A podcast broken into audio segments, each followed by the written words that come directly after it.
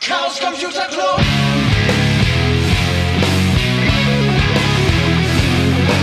If you want things to get better, you're going to have to stand for something.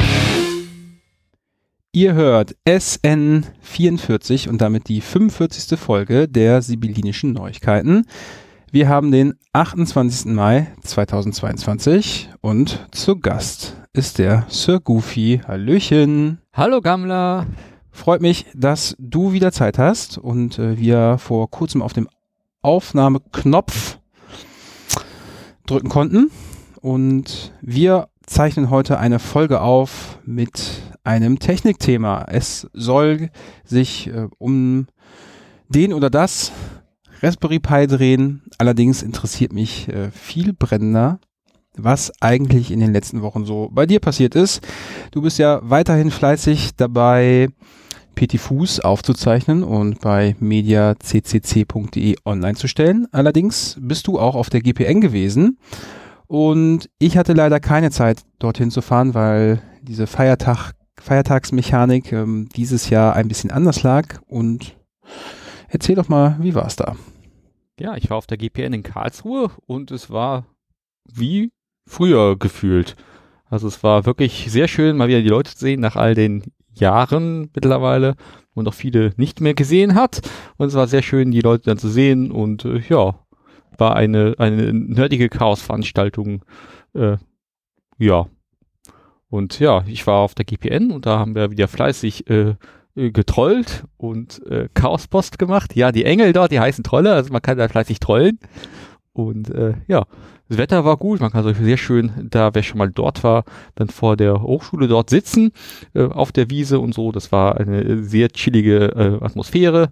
Ähm, ja, war, war schön, mal wieder eine Veranstaltung so vor Ort zu haben, wo man wirklich dann irgendwie so Feedback von den Leuten bekommt, so direkt so von Angesicht zu Angesicht, äh, mal, mal wieder was, ja, ein, ein Feedback bekommt zu den Sachen, die man so macht. Weil so ist das immer mit diesen ganzen digitalen Sachen, man macht irgendwas am Computer, ja, und das, mir wird das persönlich schon mal so ein bisschen überdrüssig, weil ich mache die ganze Tag Sachen für den Computer und für den Club am Computer und für die Arbeit am Computer und für, zum Spaß sitze ich auch am Computer und äh, ja, man macht halt immer Sachen und kriegt da halt sehr wenig zurück und das war sehr schön mal Leute zu treffen und mit denen dann ja über Postkarten zu plaudern. Das heißt, du hast dich auch die vier Tage mit der Chaospost beschäftigt. Ich habe mich dort vier Tage mit der Chaospost beschäftigt und mit anderen Leuten und auf Vorträgen gesessen und äh, ja, aber wahrscheinlich mehr mit Leuten getroffen und Chaospost gemacht, weil Vorträge, die kann man ja auch noch mal immer noch nachgucken. Übrigens, eine Postkarte hat uns auch hier schon erreicht aus Karlsruhe. Sehr schön, ja. Funktioniert wieder du wie vielleicht sogar zum Briefkasten getragen haben. Hm. Das kann sein, ja. Gut, also langsam geht das Chaosgeschehen wieder los. Gab's auch Gulasch? Ja, es gab jede Menge Gulasch und es gab Flammkuchen und Kartoffeln und es gab alles. Es gab vor allem Chunk, äh, sogar eine separate Chunk-Schlange. Das hat dieses Jahr sehr gut funktioniert. Das ist also normale Getränke von dem, der Chunk-Schlange getrennt war und das war, äh, hat alles super gut funktioniert. Sehr entspannte Atmosphäre. Ja, also während du in Karlsruhe warst, war ich in Essen und habe mich mit äh, der Organisation von ein Ka paar Chaos macht Schule Projekten beschäftigt. Ah, cool. Ja, ich habe ja vor einigen Wochen schon mal eine zusammenfassende E-Mail geschrieben, ähm, wo noch viele Punkte oder vor allen Dingen die Termine unklar waren. Das hat sich mittlerweile alles geklärt. Die Termine stehen fest und wir werden in den Sommerferien an zwei verschiedenen Tagen mit der Stadtbibliothek Essen einen Löt-Workshop abhalten und dort werden so, ja, wahrscheinlich zwischen 10 und 15 junge Menschen LED-Sterne bauen und hinterher die Elektronik zusammenlöten. Ich bin mal gespannt, wie gut das ankommt und ob wir das dann in Zukunft in den Ferien öfters machen. Ansonsten die langjährige Zusammenarbeit oder das Engagement an der Universität Duisburg-Essen, das besteht auch weiter. Im Frühjahr gab es wieder den Workshop Digitale Selbstverteidigung und in zwei Wochen ist es auch wieder soweit. Also das machen wir weiterhin drei bis vier Mal im Jahr und ja, noch ist es nicht langweilig geworden. Mhm. Die Themen, so ein bisschen ändert sich das auch immer, aber überwiegend ist das jetzt in den letzten Jahren immer das gleiche Programm gewesen. Ansonsten gerade brü brühfrisch letzte Woche gab es eine Krypto-Party mit dem Thema sicheres Messaging. Dort waren circa zehn Teilnehmende und haben sich angeschaut, ja, wie man alternative Apps zur Kommunikation einrichtet und dann letztendlich auch nutzt. Da gibt es ja hin und wieder auch so kleine, tja, Fallstricke vielleicht, kann man das so nennen, Hm. äh, die vor allen Dingen bei der Nutzung da schon mal im Wege stehen. Ja, ich bin gespannt, ob die nächste Krypto-Party wieder hier stattfindet. Allerdings hat sich auch das Online-Format eigentlich bewährt. Müssen wir mal gucken, wie das weitergeht. Ja, das ähm, wird weiterhin zumindest online stattfinden. Ja, wobei Offline-Veranstaltungen halt auch wirklich mal so noch, noch so ihren Charme haben und mal mit Leuten reden. Bei der Krypto-Party wäre es sicher auch mal cool, nochmal so ein bisschen mehr Hands-on zu machen, was ja online immer schwierig ist. Man kann da ganz toll Vorträge halten, aber mal zusammen vor einem Gerät äh, sitzen und irgendwas tun, äh, ist online immer ein bisschen schwieriger. Hands-on ist auch eigentlich ein prima Stichwort, das wir hier als Überleitung nutzen können. Und zwar habe ich ja gerade von einigen Chaos macht Schule Projekten oder Workshops berichtet, die hin und wieder auch an Schulen stattfinden. Und unser lieber Marc hat sich gewünscht, ob es nicht ein Gerät gäbe, mit dem man die Wi-Fi-Beacons, die unsere Telefone so äh, regelmäßig rauslassen, visualisieren kann. Und das hattest ja du zum Anlass genommen, da ein kleines Projekt rauszumachen. Und wer den Titel dieser Sendung gelesen hat, wird sich nicht wundern, welche Hardware du dafür verwendet hast. Aber berichte doch mal selber, was aus dem Wunsch von Visualisierung der Wi-Fi-Beacons geworden ist. Ja, ich habe, äh, das Projekt heißt äh, Wi-Fi Printer und es ist prinzipiell der Gedanke gewesen, dass man äh, ja diese ja, Kommunikation von Geräten und wie viele Geräte wir so in unserer Umgebung haben, mal schlecht visualisieren kann. Jetzt kann man natürlich hingehen und sagen von, ja, komm, die haben da alle WLAN und jetzt hier mein Notebook, hacke die Hack und äh, wir geben einfach, äh, tippen dreieinhalb Kommandobefehle ein und dann kommt da eine lange Konsolenausgabe raus. Ähm, das finden wir alle cool als Nerds, aber irgendwie für Leute bei Chaos macht Schule ist das dann doch immer ein bisschen sehr abstrakt, dass da halt irgendwie Zeilen über den Bildschirm rauschen. Und daraus ist entstanden der äh, Wi-Fi-Printer. Das ist ein Thermodrucker, der halt prinzipiell die, ja, äh, die MAC-Adressen Mhm. von Geräten ähm, und vor allem den Hersteller ausgibt und dann halt so eine kleine Statistik macht von wir haben so und so viele iPhones gefunden und so und so viel äh, Samsung-Geräte und dann kann man gucken, äh, was da so äh, in der Umgebung ist. Und ja, das ist äh, ganz cool, weil es halt wirklich dann einfach die Menge der Geräte einfach auf Länge Papier überträgt. Das heißt, ja, es ist halt schwierig zu festzustellen, so von ja, jetzt hat hier jeder ein Handy und noch irgendwie noch ein Notebook dabei. Wie viel ist das denn? Ja, ähm, aber wenn man das einfach umsetzt in drei Meter Papier, drei Meter Papier, das versteht jeder. Das versteht auch meine Mutter. Und da, daraus ist das Ganze entstanden. Und, Und Thermodrucker bedeutet so einen klassischen Kassenbon-Drucker. Genau, das ist so ein Kassenbon-Drucker, den ihr auch kennt, so von der Kasse oder von, äh, von äh, ja, überall da, wo halt so schnelle äh, Label ausgedruckt werden müssen. Ähm, das da sind so Kassenrollenpapier drin und ja, das äh, kann man dann ausdrucken mit einem passenden Thermodrucker und den kann man ansteuern, zum Beispiel über USB. Und ja, was ich gemacht habe, ist dann halt ein Raspberry Pi genommen, da eine, eine WLAN-Stick dran, der, äh, der so einen sogenannten Monitor-Mode kann. Das heißt, den kann man einstellen, dass der halt einfach alle Pakete, die der empfängt, einfach rausgibt, unabhängig, ob die halt an ihn adressiert sind oder nicht. Und ja, dann kann man diese analysieren und zum Beispiel gucken, von welcher MAC-Adresse und davon abgeleitet, äh, welcher Hersteller dieses Gerät ist. Und dann kann man dies zum Beispiel ausgeben, so von, hey, ich habe hier ein neues iPhone gefunden und hier ist eine neue SSID gefunden, also ein neues WLAN gefunden worden. Und dann gibt's halt nach einer gewissen Zeit einfach eine Statistik darüber von, ich habe hier ja 25 Handys gefunden und 23 Access Points. Und äh, ja, das Ganze wird dann die ganze Zeit auf Papier ausgegeben. Und das Ganze kann man dann schön ein Gehäuse bauen, das heißt ein 3D-gedrucktes Gehäuse mit diesem Wi-Fi-Drucker äh, drin, ähm, dem Raspberry Pi, dem USB-Stick und da braucht man hinten bloß noch Strom dran zu geben und der macht den Rest automatisch. Marc war übrigens auch sehr beeindruckt, dass man genau nur die Stromversorgung anschließen muss. Dann wartet man ein paar Minuten und dann äh, bekommt man ein Ergebnis. Genau, wer ja schon mal Vorträge hält, der weiß, dass Live-Demos immer schwierig sind, deswegen muss es so einfach wie möglich sein. Und ja, nur Strom anschließen ist halt wirklich einfach und dann kann man einfach warten und derweil weitermachen. Also es ist auch kein Ding, wo man dann kompliziert irgendwie Notebook anschließen, Terminal aufmachen, sondern einfach anschließen und warten und ja, auch aus der hintersten Reihe sieht man halt drei Meter Papier. Hm.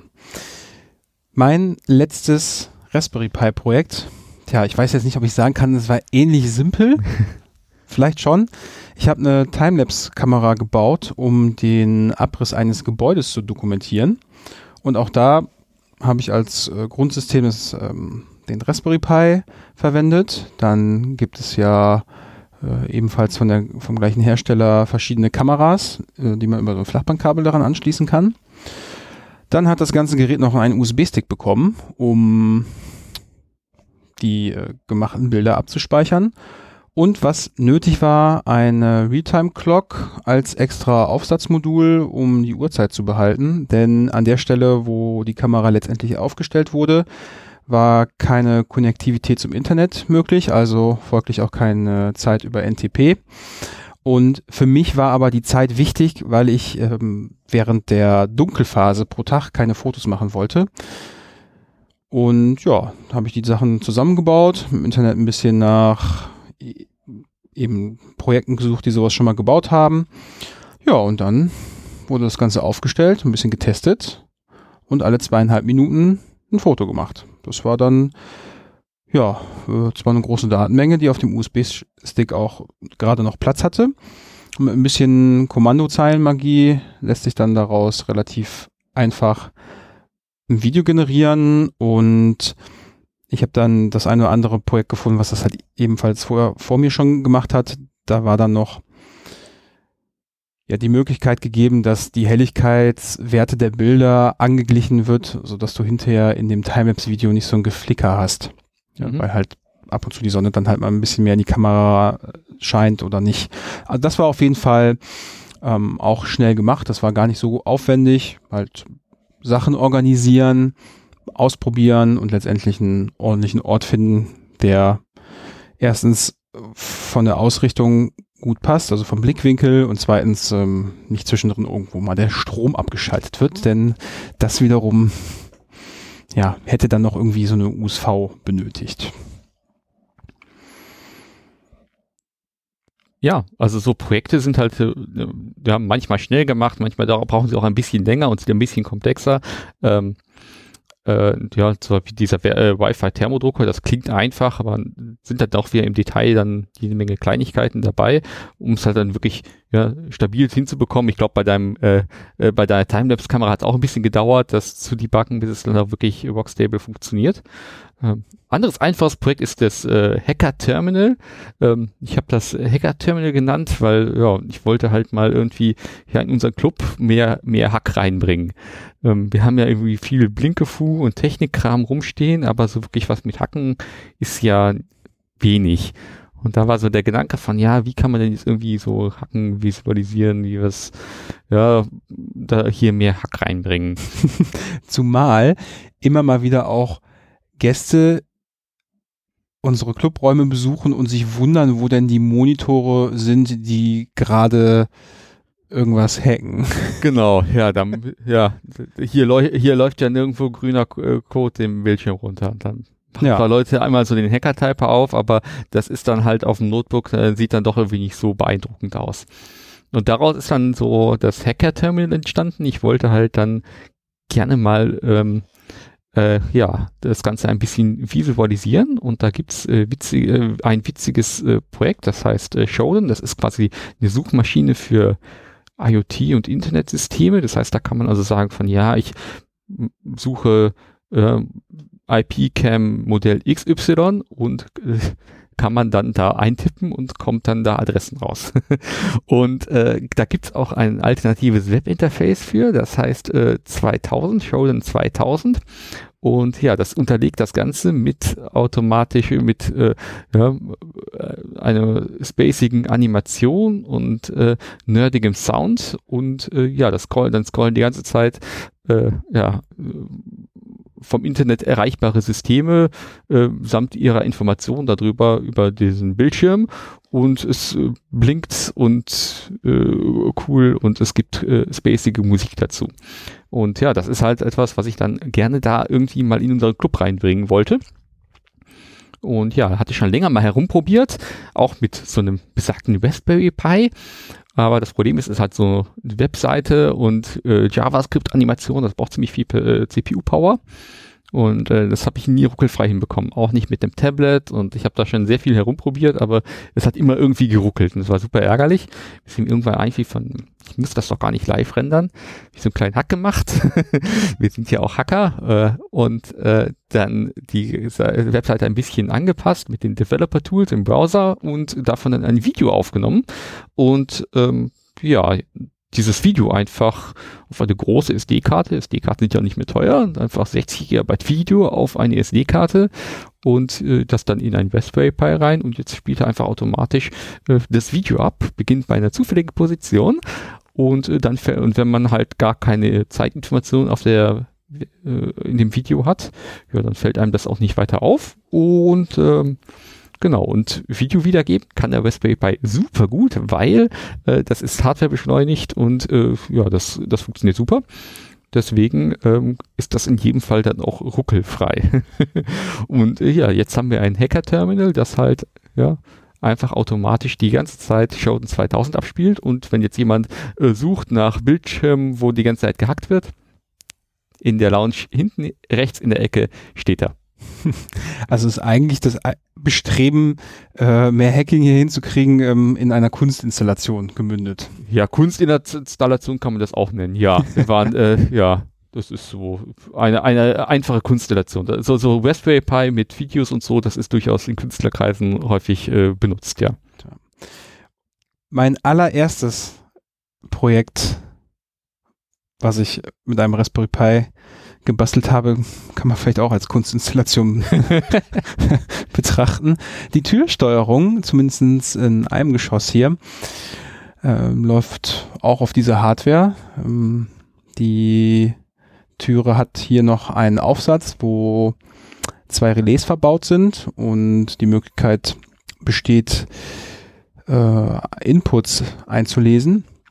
Ja, und da sind ist einmal der Schließmotor angeschlossen das Türrelais in Read-Kontakt und die Eingabe, entweder kommt die über SSH, also wenn man einen gültigen Login hat, kann man ja hier die Clubtür aufschließen und äh, wenn das schon mal jemand gemacht hat, dann kann man ja durch Klingeln die Tür öffnen. Das geht dann einfach durch den Brückengleichrichter, weil die Tür-Klingelanlage auf Wechselspannung basiert und das Ganze geht dann durch den Optokoppler, damit das halt elektrisch getrennt ist. Und von der Hardware und auch von der Software ist dieses Projekt auch relativ übersichtlich und es sorgt halt dafür, dass wir eine Tür haben können, die 100 Schlüssel besitzt und wir müssen nicht dauernd zum Schlüsselmacher rennen, um Schlüssel nachzumachen für neue Mitglieder. Man kann automatisch seinen Schlüssel eintragen lassen. Ja, und das Ganze funktioniert ja schon seit äh, ziemlich langer Zeit ziemlich zuverlässig, weswegen das noch keiner anders gemacht hat. ja, und irgendwann setzen wir bestimmt auch nochmal ein Foto ins Netz und dann wissen auch die Leute, die das hier hören, warum das eine kleine Kunstinstallation ist. Nun, jetzt haben wir ja schon ein paar Minuten über unsere Projekte gesprochen. Ich glaube, an der Stelle wäre es sinnvoll, wenn du einmal berichtest, was ein Raspberry Pi eigentlich ist und im Nachgang, ja, wird sich, glaube ich, herausstellen, warum dieses Gerät eigentlich so beliebt ist. Ja. Ähm, ja, so ein Raspberry Pi, das ist ein Einplatinencomputer. Das ist also ein P Computer, der ist auf so einer Platine drauf. Äh, der ist so, ja, so Handflächen groß ungefähr. Und ähm, ja, darauf ist dann ein äh, SoC, ein äh, System on a Chip. Und ja, das ist halt quasi ein vollwertiger Computer drauf. Und das, der ist deswegen so beliebt, weil er einfach günstig und klein ist. Also man kann den, initial hat er mal irgendwie 30, 35 Dollar bzw. Euro gekostet. Und ja, der ist ziemlich kompakt und verbraucht wenig Strom. Man kann ihn einfach über so einen äh, Micro-USB oder mittlerweile USB-C-Anschluss mit Strom versorgen, über mit einem handelsüblichen äh, Netzteil, äh, das ja jeder zigfach zu Hause liegen hat. Und ähm, ja, das, diese Kombination macht ihn halt ganz toll für lauter von solchen kleinen Ko Installationen, wo man halt mal eben einen Computer haben möchte, aber keinen vollwertigen Desktop oder äh, ja, Notebook-Rechner dahinstellen möchte, sondern einfach ein ja, kleines System braucht, wie zum Beispiel bei unserer Türsteuerung, der einfach die ganze Zeit an ist und ja, darauf wartet, dass halt jemand äh, sich da anmeldet und dann halt zum Beispiel ein Relais schaltet, damit man die Tür aufmachen kann. Oder halt auch irgendwie Video abspielt oder ähm, äh, oder halt auch äh, ja, Wi-Fi-Beacons äh, empfängt und dann entsprechend äh, Daten an einen Drucker ausgibt. Also so kleine Aufgaben sind damit super toll zu lösen und das schöne und ja, das der, der Vorteil daran ist halt wirklich, dass er halt ja, klein, kompakt ist und relativ viel I.O. hat. Also man hat nicht nur normale Anschlüsse wie so ein USB-Anschluss und einen HDMI-Anschluss. Ähm, Audio hat es auch, einen normalen RJ45-Anschluss, und sondern man hat halt auch noch eine ganze Reihe GPIO-Pins, also so, so ein Pin-Header, so Metall Pins, wo man halt Kabel anschließen kann. Zum Beispiel für deinen Redkontakt oder dein Relais oder dein Optokoppler, wo du dann ja Eingabe, Ausgabe-Pins haben möchtest, zum Beispiel um den dann einzig, um dann zum Beispiel die Tür aufzumachen oder zu gucken, ob jemand draußen den Taster gedrückt hat. Das kann man damit super einfach anschließen. Während wenn ihr jetzt versucht habt, in eurem Notebook solche Pins anzuschließen, ja, ist schwierig. Dann fängt man wieder an, ja, man bräuchte irgendwie noch so einen Adapter von USB auf seriell und dann noch ja, das fängt da, äh, geht zwar, aber es wird dann wieder kompliziert und bei diesem Raspberry Pi ist einfach oben drauf. Das ist schon einfach mit eingebaut und deswegen ist es halt eine super coole Sache. Und der Vorteil ist halt auch, das ist ein vollwertiger Rechner, ist also nicht irgendwie so ein Mikrocontroller, wo man halt nur auf, ja, Bare Metal auf dem System machen kann, sondern man hat halt ein richtiges Linux drauf, äh, das wir alle aus dem Alltag kennen und damit ja schon viel Erfahrung haben. Und da gibt es natürlich entsprechend viel Software-Support, also da mal eben ein Mail, äh, einen, einen Webserver drauf zu haben oder da irgendwie eine Desktop-Oberfläche mit einem Browser zu haben, easy. Ja? Also zum Beispiel zu sagen, von hier, ich brauche einen X-Server und ein Video, total simpel zu machen und dann kann man darauf zum Beispiel fürs Hacker-Terminal einfach ein Video abspielen. Und das ist halt eine wirklich tolle Sache, einfach weil es halt ein normales Linux ist, was wir alle kennen und dazu wir auch mal eben ja, äh, Wi-Fi konfigurieren oder ja, Autostart einrichten, ist wie man es normal gewöhnt ist. Ja, und dahinter ist halt auch eine riesige Community. Es halt, gibt also enorm viele Projekte, die halt schon genau auf diese Hardware aufbauen. Und wenn man sagt von hier, ich brauche eine Timelapse-Kamera zum Beispiel, gibt es schon zig Leute, die halt so etwas ähnliches schon gebaut haben, dass man sich daran orientieren kann oder das Ganze genauso machen kann und dann genauso das Ganze bauen kann. Und diese Community ist ja so groß, dass es auch eine große Anzahl an Projekten gibt, die dann halt ihr Projekt in eine fertige Platine äh, gegossen haben und das dann auch vertreiben. Äh, so ist das halt auch hier bei der Hardware, die die Tür steuert. Das ist ja nichts, was ich letztendlich selber entwerfen musste. Ich hatte halt so die Idee, okay, ich brauche sowas wie zwei Relais, ich brauche ähm, entkoppelte Eingänge Und dann habe ich ein bisschen danach gesucht und kam relativ schnell dann auf das PiFace, äh, was halt eben genau diese Hardware bietet, so dass ich das jetzt nicht noch selber auf Lochraster irgendwie auflöten musste, sondern man konnte halt das kaufen für ein paar Euro und dann war quasi so die Hardwareentwicklung abgeschlossen. Und netterweise, wie du gerade sagst, ist die Community halt so groß, dass die passenden Treiber dann auch für, für die Kommunikation mit dem Mikrocontroller, der da drauf ist, schon mit da in dem Kernel drin sind. Und so die eigentliche Ansteuerung der Hardware war, ja, ich will jetzt nicht sagen innerhalb von Minuten fertig, aber so das Grundgerüst war nach ein paar Stunden Nachdenken und ein bisschen ausprobieren äh, bereit, dann letztendlich ein Python-Skript laufen zu lassen, was dann hier die, die Anmeldung managt. Also das ist ein Riesenvorteil. Wir werden später auch noch ein paar andere Projekte vorstellen, wo ebenfalls Platinen designt worden sind, die dann zum Beispiel die Audioqualität nochmal ein bisschen steigern. Genau, und das Ganze ist halt, ne, deswegen ist gefühlt so hier das zweite Projekt äh, in unserem Verein halt auch basierend auf so einem Raspberry Pi und die anderen, die laufen irgendwie auf einem Arduino oder so. und äh, ja, ich glaube, Raspberry Pis sind in unserem Club auch echt kritische Infrastruktur, sonst kommt man auch schon gar nicht rein. Und äh, ich glaube, wir haben hier oben in unserem Server, ich schau mal hier rechts nach oben, da ist halt auch ein ganzes Rack mit Raspberry Pi Platinen drin, ähm, die halt die unzählige Aufgaben übernehmen. Einfach weil die halt so günstig sind und so wenig Strom verbrauchen, kann man die halt ganz toll einfach auch für einzelne Aufgaben einsetzen. Man braucht also nicht 25 Sachen in VMs packen und die dann ja auf einem Cluster laufen lassen, sondern einfach eine Platine, eine Aufgabe äh, äh relativ simpel und damit dann zum Beispiel Hausautomatisierung zu machen oder Türsteuerung oder ja, irgendein Display anzusteuern, ja, hängt man einfach den Raspberry Pi dahinter und der macht das dann. Da wären wir ja quasi auch bei dem Punkt weitere coole Projekte. Was ich zu Hause habe, ist ein äh, Pi-Hole. Das läuft ebenfalls auf einem Raspberry Pi. Ähm, das ist ein kleines Softwareprojekt, welches sich zum Ziel gesetzt hat, Werbung aus dem Internet zu filtern, und zwar auf DNS-Ebene. Äh, das läuft schon seit mehreren Jahren jetzt durch äh, und sorgt dafür, dass ein gewisser Anteil an Traffic einfach geblockt wird, wenn denn klar ist, dass das Werbung ist. Dann gibt es Menschen, die die Nextcloud als lokale Instanz auf einem Raspberry Pi betreiben, ähnlich wie ähm, ja, das Projekt Open Media Vault als File-Server daherkommt. Dann hatten wir in der Folge SN 041 ähm, über Home-Automatisation gesprochen. Auch da gibt es für Home Assistant das passende Image, was halt dann den Raspberry Pi in so eine Heimautomatisationszentrale verwandelt. Und gerade schon angesprochen, es gibt auch im Hi-Fi-Bereich verschiedene Aufsätze, die ja nochmal die Qualität des Audioausgangs deutlich hervorheben. Das wäre dann Hi-Fi, Berry OS. Ähm, und das ist auch etwas, was wir zum Beispiel hier im Club betreiben, schon seit ewigen Jahren, wo zum Beispiel auch ein MPD-Server drauf läuft, wo man dann zentral die Musik drüber steuern kann. Also eine Unzahl an Projekten. Es gibt dazu noch ähm, ja so ganze Retro Gaming wie nennt man das denn?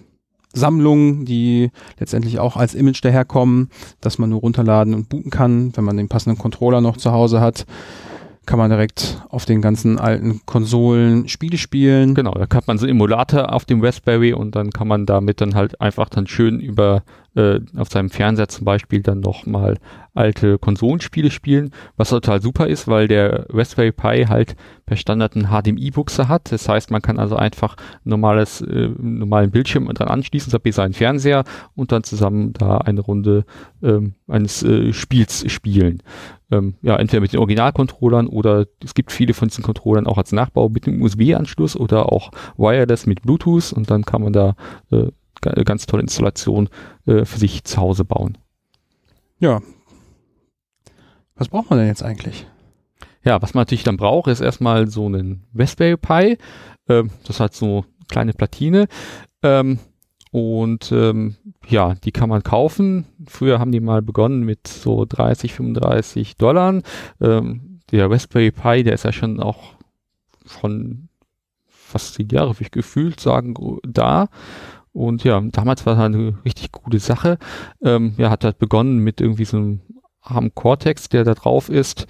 Ähm, mittlerweile gibt es davon die vierte Iteration in verschiedenen Varianten mit äh, ja, unterschiedlich viel Arbeitsspeicher an Bord und mittlerweile gibt es mit bis zu 8 GB Arbeitsspeicher, also man hat dann schon relativ viel Power, sodass man da halt auch irgendwie eine normale grafische Oberfläche drauflaufen lassen kann. Mhm. Ähm, gibt aber häufig reicht auch einfach ein Raspberry Pi 3 oder 2 oder teilweise auch noch ein Raspberry Pi 1, ähm, weil den äh, erste und zweite, die haben halt keinen Wi-Fi an Bord. Ähm, das heißt, da braucht man dann, wenn man WLAN haben möchte, noch einen extra WLAN-Stick. Kriegt man allerdings für ein paar Euro also kein großes Problem. Äh, ab dem Raspberry Pi 3 gibt es halt WLAN dann an Bord. Und ja, die haben eigentlich äh, ist das halt so eine kleine Platine mit normalen Anschlüssen dran, USB, äh, äh, Micro-USB-Buchse oder USB-C-Buchse für Stromversorgung. Und ja, da braucht man vor allem eine SD-Karte eine Micro-SD-Karte für das Betriebssystem. Mhm. Und das ist das erste, was ich kaufen würde, weil davon hat man tendenziell eher zu wenig. Und wenn man eine verwenden möchte, kann man halt dann, äh, wenn man irgendwas ausprobieren möchte, braucht man erstmal eine äh, SD-Karte. Okay, also ich brauche erstmal Hardware und wenn ich jetzt loslegen will, Stromversorgung irgendwo organisieren, SD-Karte und die Platine selber. Genau. Und äh, ja, meine Empfehlung ist auch gleich erstmal den Raspberry Pi zu kaufen, weil der ist im Moment auch relativ schwierig lieferbar und relativ teuer dadurch.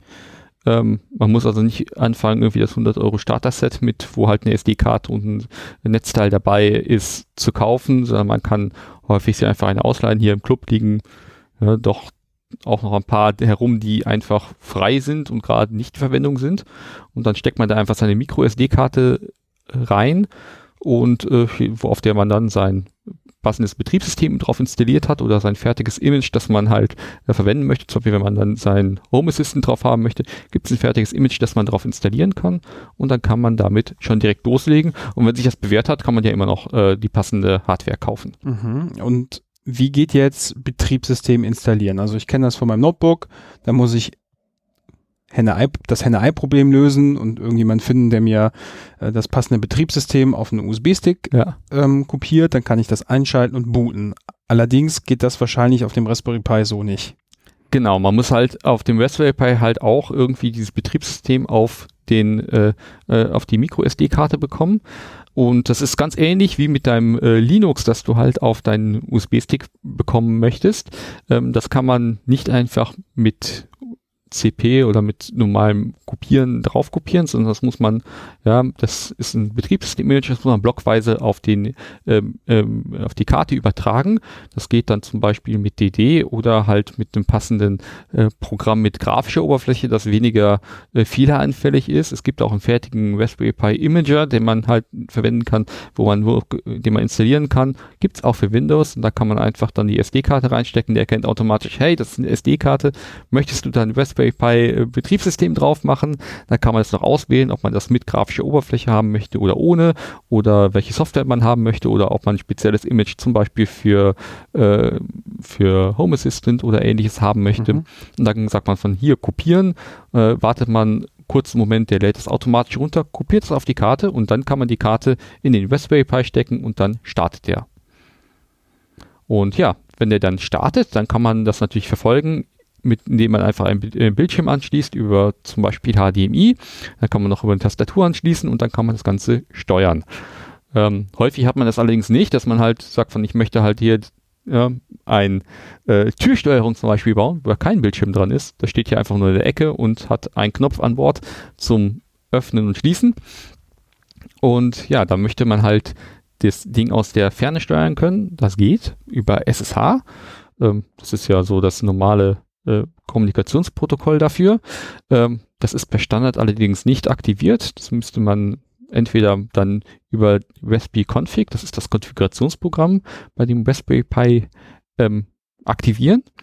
Oder es äh, hilft da auch zum Beispiel, ähm, ähm, man kann da einfach eine leere Datei auf dem Boot-Bereich, also auf dem beschreibbaren Bereich der SD-Karte äh, ablegen und dann wird es automatisch aktiviert, genauso wie die WLAN-Konfiguration und dann kann man das auch ohne extra Tastatur ähm, ähm, so an den Start bringen. Gut. Also, ich habe die Hardware, ich habe auf eine SD-Karte das Image, also eigentlich das fertig installierte Betriebssystem Genau. blockweise drauf kopiert. Genau. Das kann dann gestartet werden. Genau. Dann habe ich ähm, in diesem Fall überhaupt gar keinen Monitor angeschlossen. Ich habe mir vorhin einen SSH aktiviert, um mich dann von meinem Rechner per SSH dort einzuloggen.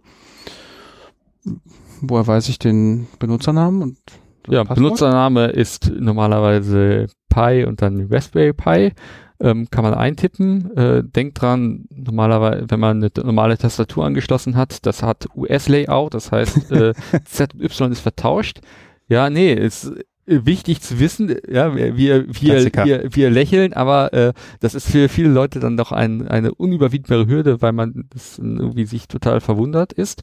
Ja, und wenn man das dann geschafft hat, sich einzuloggen, dann hat man halt ein normales Linux vor sich.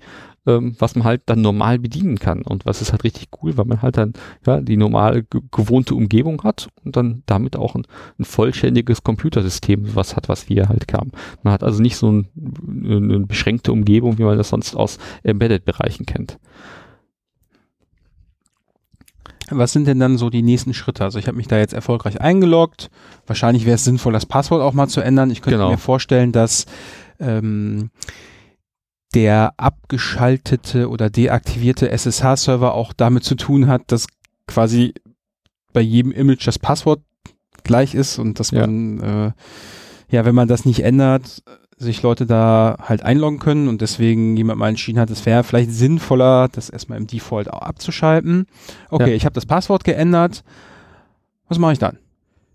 Ja, dann kann man halt dann normal damit loslegen und dann äh, ja, hat, dann- hat man halt ein normales Linux vor sich. Und dann kann man ZAPI sein Projekt bauen, indem man halt ZAPI Software installiert, zum Beispiel mit apt, weil es ein, ähm, ein Debian ist und dann kann man halt ZAPI dann ähm, Software installieren, wie zum Beispiel Git, dann kann man ZAPI ein Projekt klonen, das dann vielleicht kompilieren oder anderweitig installieren und ja, dann hat man halt, äh, kann man sein Gerät an den Start bringen. Und ähm, äh, ähm, häufig kann man zum Beispiel ein Python nehmen und dann zum Beispiel ein kleines Programm schreiben, das das macht. Bei Python gibt es ja auch unendlich viele Libraries.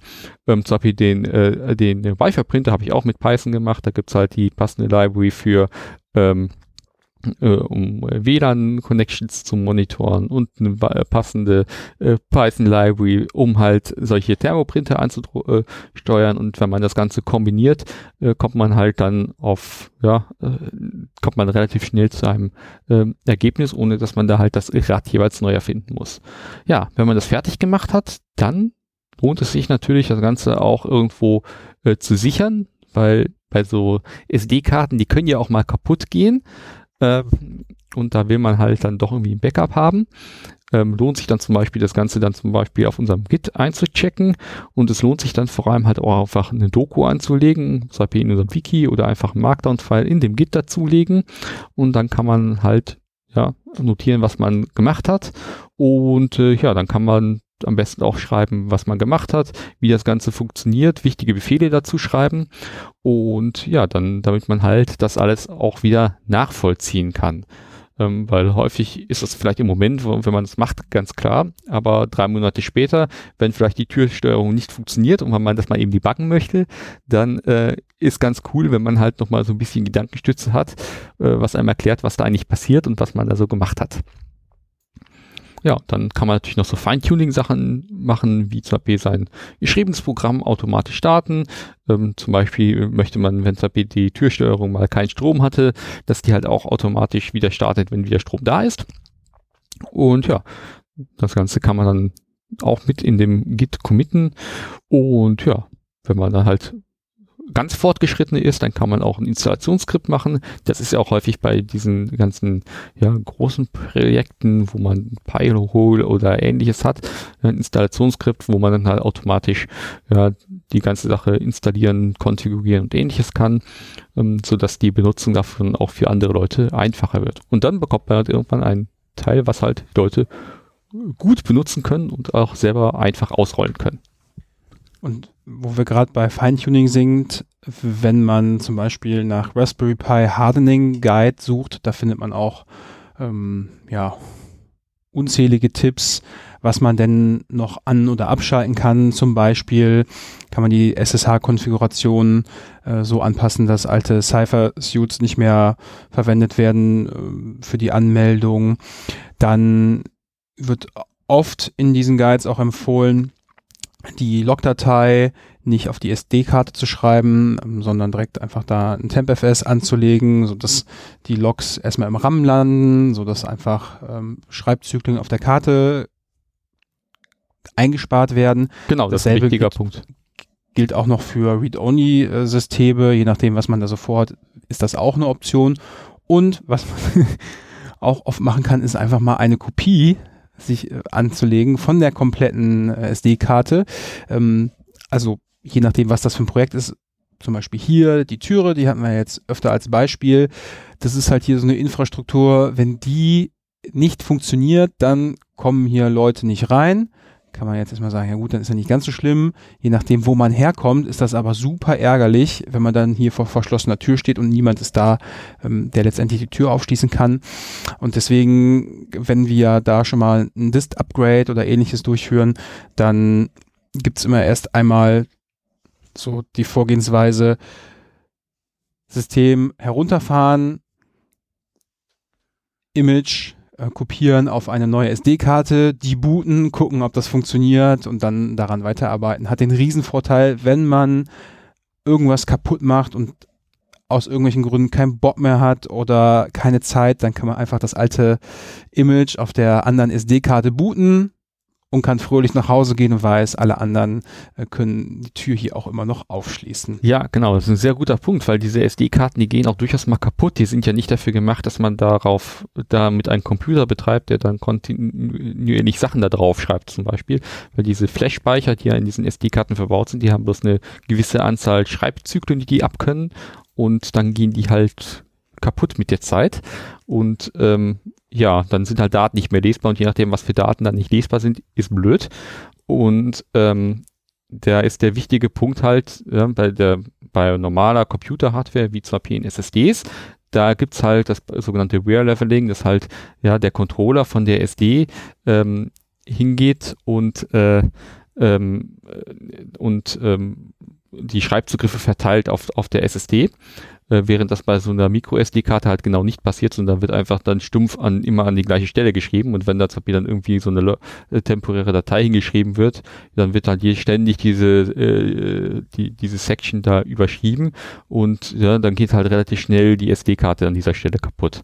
Und das kann halt dann negative Konsequenzen haben, deswegen ist es sinnvoll auch, ja, häufig davon mal noch ein Backup zu haben, zumal die Dateigröße daher auch nicht so groß ist. Ähm, also, also SD-Karten können durchaus ab und zu mal kaputt gehen und äh, ja, da ist sinnvoll, das Ganze auch als äh, Backup da zu haben. Mir ist schon mal eine kaputt gegangen. Mir auch, ähm, nicht nur ein, einmal. Und ähm, ja, die gehen halt auch in Digitalkameras kaputt. Ähm, könnten wir auch mal drüber reden, wie man halt Dateien von kaputten SD-Karten recovern kann. Um, auch ein interessantes Thema, gibt es auch ein nettes Tool für.